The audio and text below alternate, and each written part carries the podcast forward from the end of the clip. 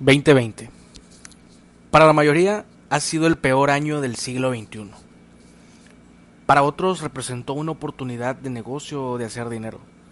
En fin, no podemos culpar los medios o las circunstancias y causalidades que tenemos como situación hoy en día.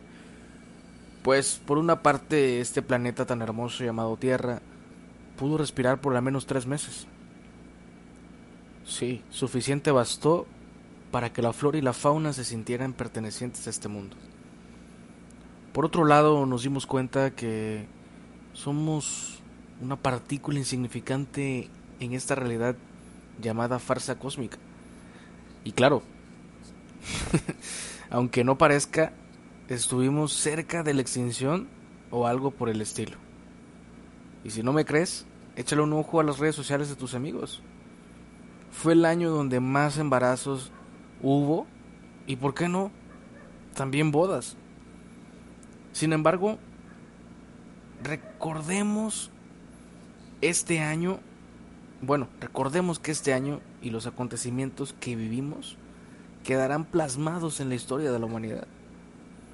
Y sí, perdimos seres queridos, amigos, conocidos, etc. Ellos, como dicen por ahí, ya la libraron. Aunque hay esperanza para poder renacer en entre la posilga que hoy nos entorna. Podemos cambiar la actitud y pensar de manera distinta. Como pensar en colaboración y no en competencia. Ayudarnos como prójimos, chingado. O más que eso, dejar de pensar en que el si no te afecta a ti o a mí, te vale o me vale madres. Recordemos que todos somos parte de la misma sociedad y que en la colaboración podemos avanzar más y progresar.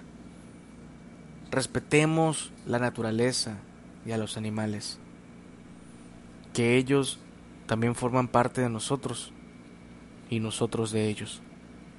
Seamos más conscientes. Si has llegado hasta aquí, muchas gracias.